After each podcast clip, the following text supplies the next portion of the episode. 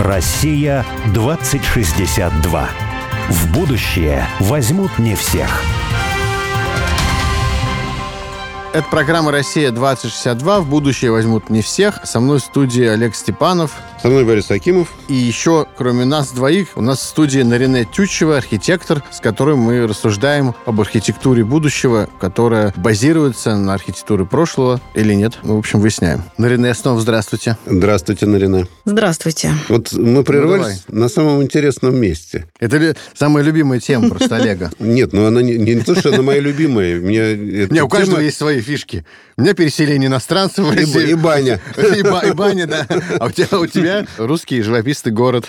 Да, нет, но она не, не, не потому, что мне интересен сам русский живописный город, а потому что мне видится, что сейчас вообще говорят, в частности, например, Евгений Водолазкин пишет и говорит о том, что ну, вот цивилизация, как бы, если она, предположим, по какой-то спирали развивается, да, то она поворачивается к новому средневековью, на другом витке, естественно, то есть не возвращается в какое-то такое средневековье, которое уже было. И мне вот кажется, что вот тот город, то, точнее, поселение, которое было в допетровские времена, но даже не поселения, которые естественным образом возникли, там, как Москва, Новгород, предположим, и так далее, а вот те города, которые как раз называли русскими живописными, 350 городов было построено в 16-17 век. Такое ощущение, что у людей было другое чувство пространства. То есть вот не должно было быть пространства выровненного и затем накрытого чем-то регулярным. Да? Пространство должно было быть сложным, и оно должно учитывать ландшафт. То есть вот овраги сохраним, холмы сохраним, пятна незастроенные сохраним, поля угодья внутри города. При том, что когда говорят о том, что это строилось без планов, без чертежей, оказывается, это не так. Строилось по планам, по чертежам, и все элементы генплана современного они там были. И даже сметный расчет там был. Но удивительно, люди по-другому себе пространство представляли, и мне кажется, что они вот чувствовали связь, о которой я говорил, что она вот потихонечку, она все терялась, терялась, терялась. И сейчас уже мы дошли до какого-то предела, когда вот это надо поворачивать уже в другую сторону, на другом витке, естественно, да, и возвращаться к какой-то чувству связи с пространством и к его освоению, ну, так, как оно есть, да. Вот речка, там ловят рыбу, понимаете, да, понятно, безопасность, вдруг кто-то упадет, вдруг кто-то потонет. Ничего страшного. Давайте все-таки ну, как-то с речкой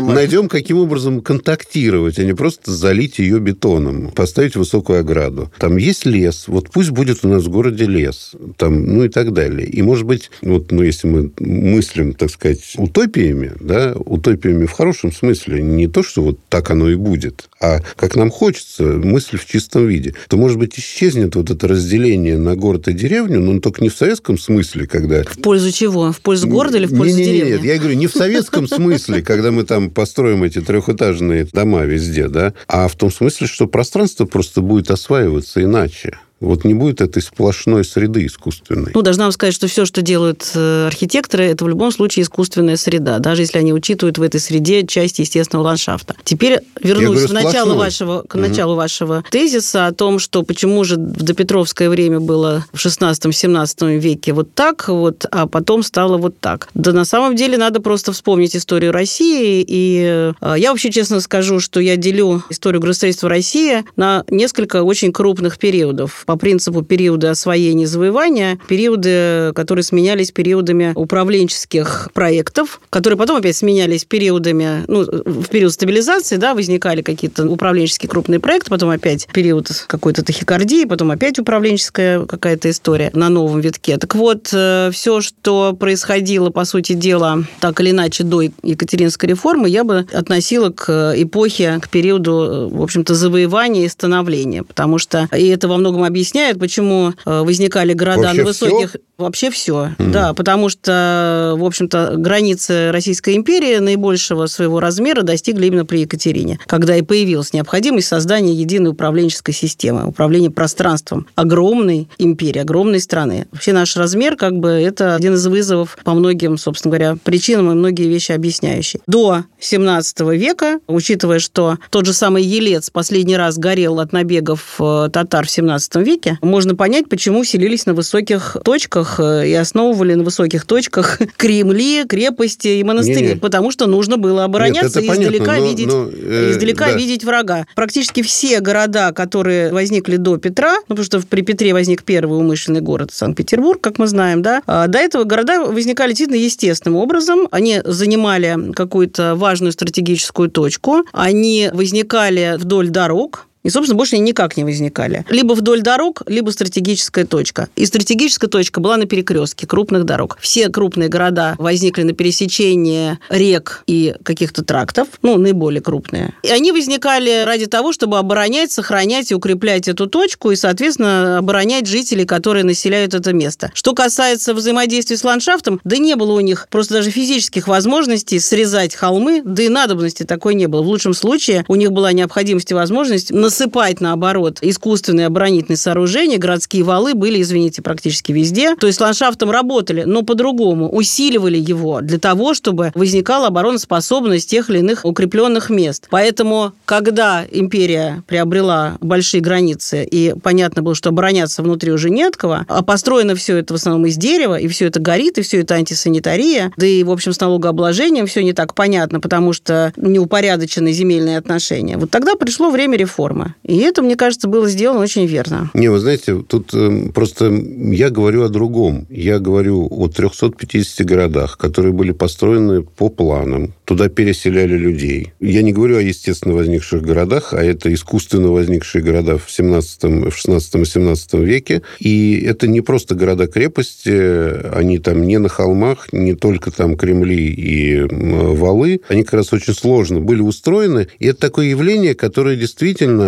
советскими историками, вот послевоенными, было обнаружено, описано, потому что это в основном археология. Понятно, что от этого после Екатерининской реформы, ну, мало чего осталось, да, кроме, может быть, вот там вот монастырь, вот мы его оставили. То есть это вот то, что называется русским живописным городом, как бы это не Москва до екатерининских э, времен, да, и там... А это именно искусственно построенные города, по планам построенные. Правильно вы говорите, для обороны расширяющихся границ. И не только обороны, территории. кстати. Ну, чтобы но занять и торговля, фиксировать во, территорию, освоение конечно. пространства. Но они все строились, тем не менее, на торговых путях. Они не строились в глухом лесу, чтобы тащить туда новую дорогу. Нет, они закрепляли точки на уже освоенных территориях. Очень часто Также эта дорога дотаскивалась до туда. Промышленные города начали появляться, когда Демидовы те же самые там или Татищевы начали осваивать Сибирь, Урал и так далее. Да, да. то есть появились... Ну, то есть дороги как бы ее ну, прокладывали, ее да. прокладывали как бы и ставили вот какой-то, ну, где жить, где, собственно, собственно, торговать там, ну и обороняться тоже. То есть это такое освоение пространства. Вот я вам да, говорю, что да. это был период освоения, да, завоевания да. и освоения. Освоение, да. да. да, да Но это делалось скорее интуитивным способом, по большей части, и поэтому, когда появилось понимание, что нужно привести все это в единый какой-то порядок, появилась необходимость проведения этой реформы, в том числе административной. Это тоже было очень важно. Ну, я просто хотел подчеркнуть, что города были построены по планам. Вот об этих городах я говорил, да? А... Не вижу противоречия. Нет, ну просто естественным образом, интуитивно, это когда вот, ну как мы себе представляем, ну, что люди традиция, пришли... Понимаете, это традиция. А... Это как, как вот, понимаете, Витрувий написал в первом веке, как нужно построить город. И дальше, собственно, по этой традиции полутора тысяч лет, в течение полутора тысяч лет строились города, так или иначе. Это традиция. Это как бы, ну, некоторый важный набор шагов, которые нужно исполнять, и дальше уже все зависит от опыта Нет, бригадиров, опыта строителей и так далее. Подождите, я говорю о чертежах, наверное, сметах. На, наверное, чертежи и сметы тоже да. присутствовали. Удивительно, что они присутствовали. Чертежи, Но имена этих сметы. архитекторов до нас не дошли. Дошли некоторых. Ну, ну не архитекторы быть, да. они Но были, это были конечно. архитекторы, это были да. строители. Э, ну, это были общем, строители, да. Да. Сейчас тоже архитекторы, которые строят города, они ну, планировщики, градостроители. То есть Мы такое, сейчас не строим города. Пытаются Мы разделить. не строим города. Мы... Нет, ну это разделили как раз в советское время, а сейчас э, все это немножко по-другому. города мы сейчас не строим. Хорошо. Нам бы, ну, есть, нам бы с теми, которые есть, как-то разобраться. Столица Ингушетия. Вот, я вспомнил. Она это, а, возник после 91 ну, года. Может быть, да. Есть, да, согласна. Есть исключительные какие-то моменты, но мы же И, кстати, собираемся строить 16 городов. Вы что об этом думаете? Mm. Да. Кто там жить будет? Не знаю. Ну, я, я, не я собираюсь. Я не собираюсь.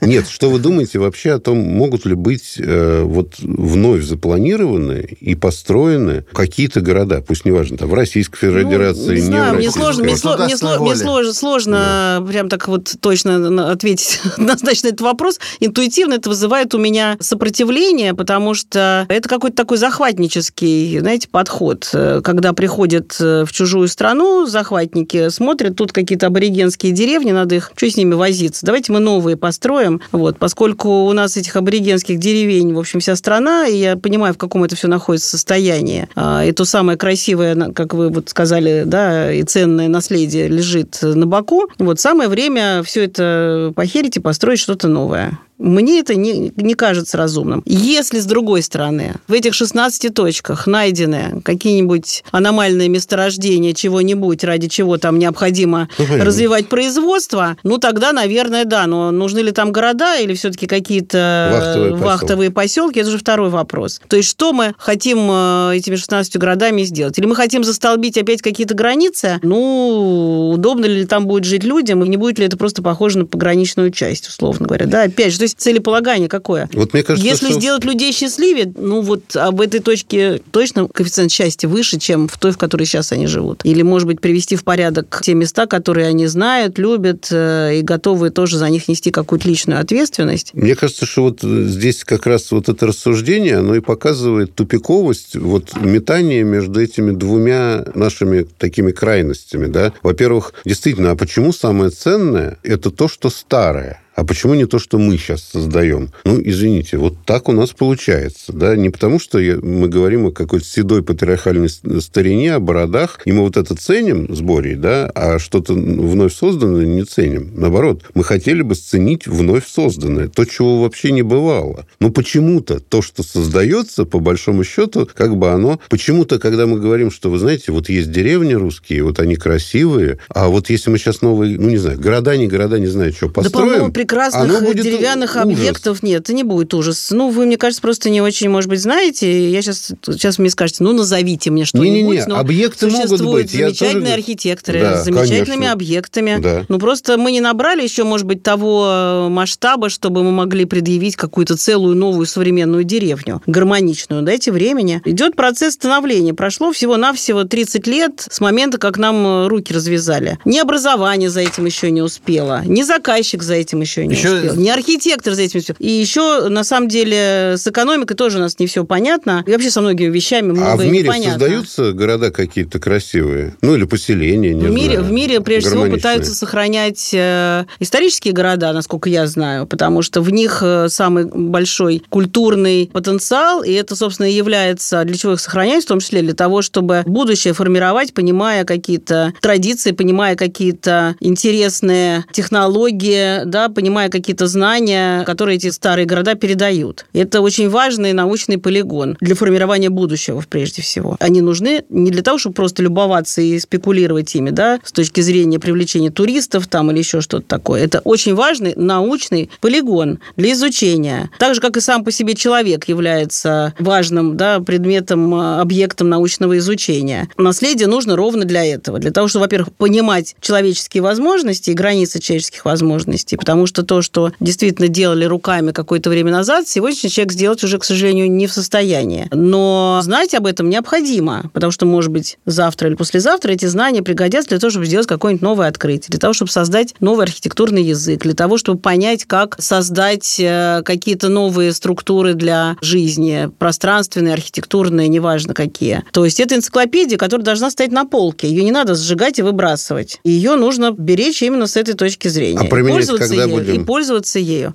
Но ну, применять надо, применять надо каждый день. И мы применяем это каждый день в своей практике. Нет, я... Не... Я не отвечаю за всех архитекторов я в мире, понимаю, простите. Да, да. Я, я могу отвечать только за то, что делаю я сама. Вот. Задайте мне вопрос по моим объектам, я вам все а расскажу. Я вот, э, может быть, не Если по объект, знаете, гипотетическим конечно. объектам могу задать вопрос. А если у вас была в руках волшебная палочка, вот вы могли бы там, поменять свои навыки, знания, экспертизу какую-то, ну и волшебство одновременно, вот какой бы вы видели бы город или это поселение, будущее России такой идеальный. Я бы хотел, чтобы это был город, в котором прекратились все стройки. Стройки? Да.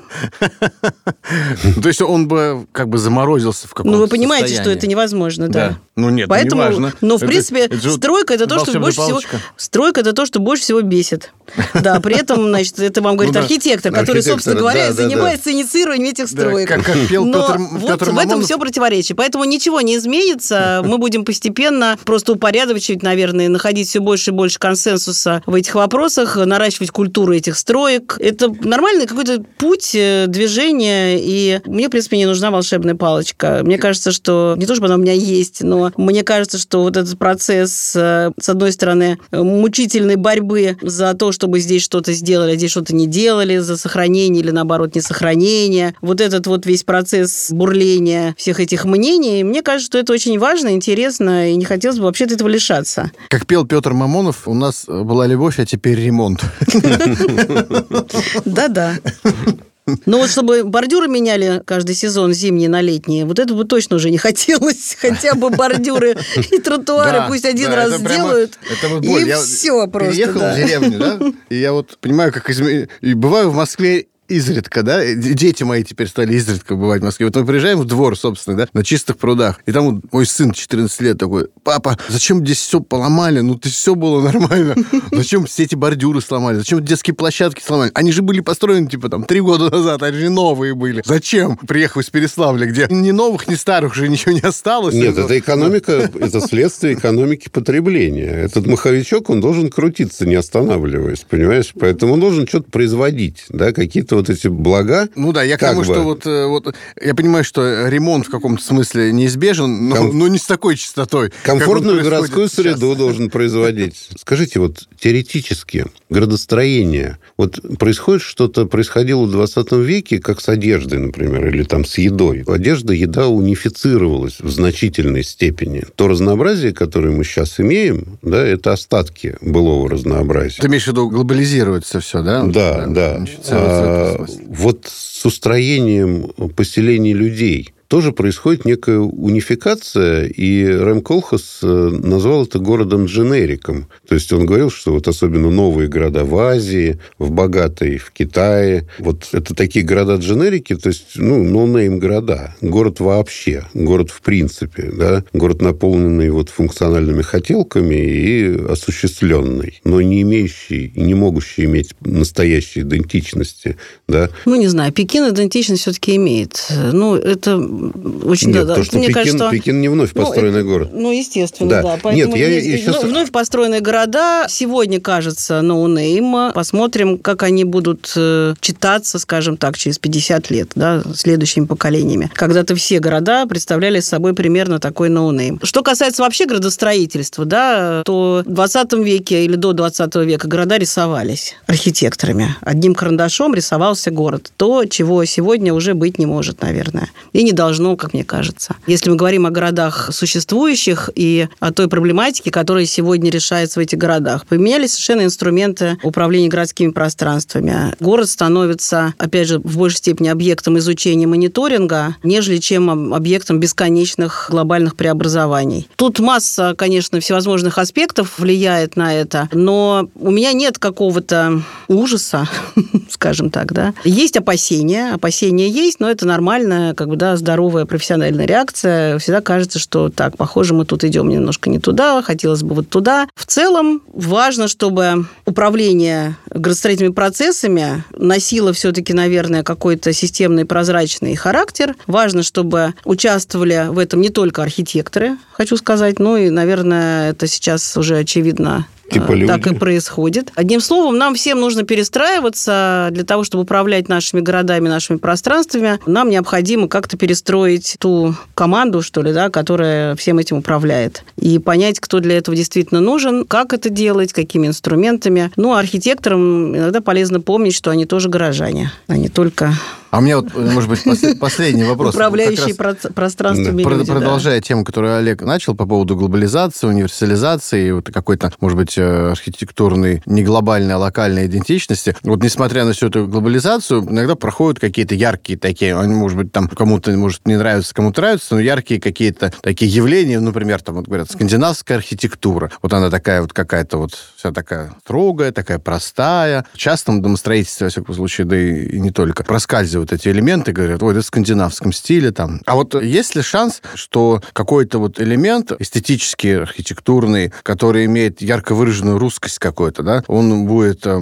ну, русский вот, стиль какой-то возникнет. Да, русский стиль, который полюбит, собственно, главным образом жители России, они смогут их потом... Но это, может быть, не изба это, совсем. Это, это тема на еще одну передачу, конечно же. А что вы считаете, например, из того, что вот вам нравится в архитектуре русским стилем? Есть две разных как бы избы, да, ну, условно назовем. Вот есть изба, которую я вижу в Подмосковье и во всех э, прилегающих областях. И это какое-то убожество. Ну, пятистенка в лучшем случае, ну, наличники красивые, да? Ну, бедный был народ, что делать? Как... Ну, не знаю, не знаю. Это какие-то... Я не готов рассуждать. Вот. А есть то, что вы видите под Архангельском, это архитектура, это обалдеть. Ну, это много срок, это модульная разная, архитектура немножко под раз, Немножко разные социальные группы у тех и у других, и разный способ жизни, укладность ну, разная. Ну, я тоже северную архитектуру обожаю, у меня дом по Нет, раз, там, разная там, укладность, там, совершенно разная Нет, вы спросили, что разная, нравится? Да, ну, любим, да. любим русский Понятно, север. Да, русский с вентиляцией, север, да. с вентиляцией, с водостоками, модульная архитектура, несколько срубов под одной крышей, поставленных на разные высоты. Это просто это вот так ну, избой не назовешь. Может ли шанс у, у этого элемента русской архитектуры, может, какого-то другого, стать снова востребованным для яркой иллюстрации того, что такое русская архитектура ну, будущего? Конечно же, может. Конечно же, может, и э, я вижу, что появляются довольно интересные объекты в Москве, в том числе э, и не только в Москве, кстати говоря, у нас очень много талантливых архитекторов и в других городах тоже есть, в которых появляются уже какие-то интересные элементы, которые ты понимаешь, что выросли как бы, да, из а этой вот почвы. чего интересно? А, ну вот, не люблю такие вопросы, да, потому что тут же... Кто-нибудь обидится. Да, во-первых, кто-нибудь обидится, да, во-вторых, э, ляпну что-нибудь не то, вот, ну потому что забуду точный адрес или, или точную фамилию. Ну, поверьте, да, на слово, что не все так безнадежно. Вовсе даже наоборот. Мы переживаем очень интересный период взросления, период какого-то формирования, поиска. И мне кажется, что нам надо дать возможность еще немножко над этим поработать. Глядишь, в общем, остановимся на том, что мы все-таки находимся... Надеемся. Надеемся и находимся в ожидании большого русского архитектурного высказывания. Оно нам точно нужно? Ну, это я так специально не люблю преувеличивать, гиперболизировать. Я за то, чтобы высказывания были по делу, конкретно и не обязательно громко кричать.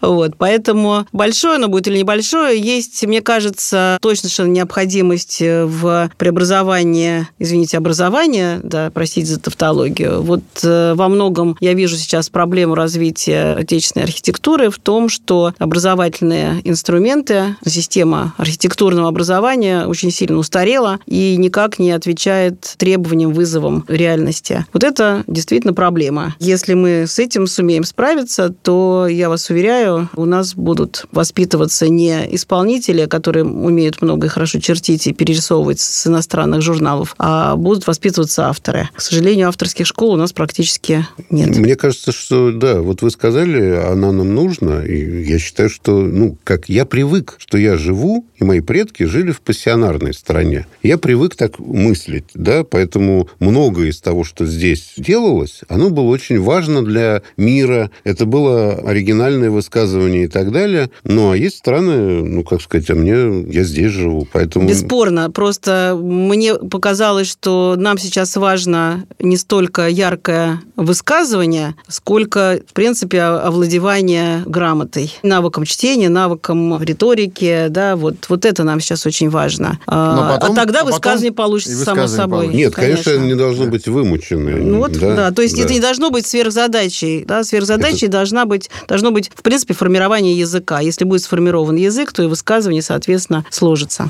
Спасибо большое вам. Спасибо, Нарина. Спасибо. Спасибо вам. Всего доброго. Всего доброго. Россия 2062.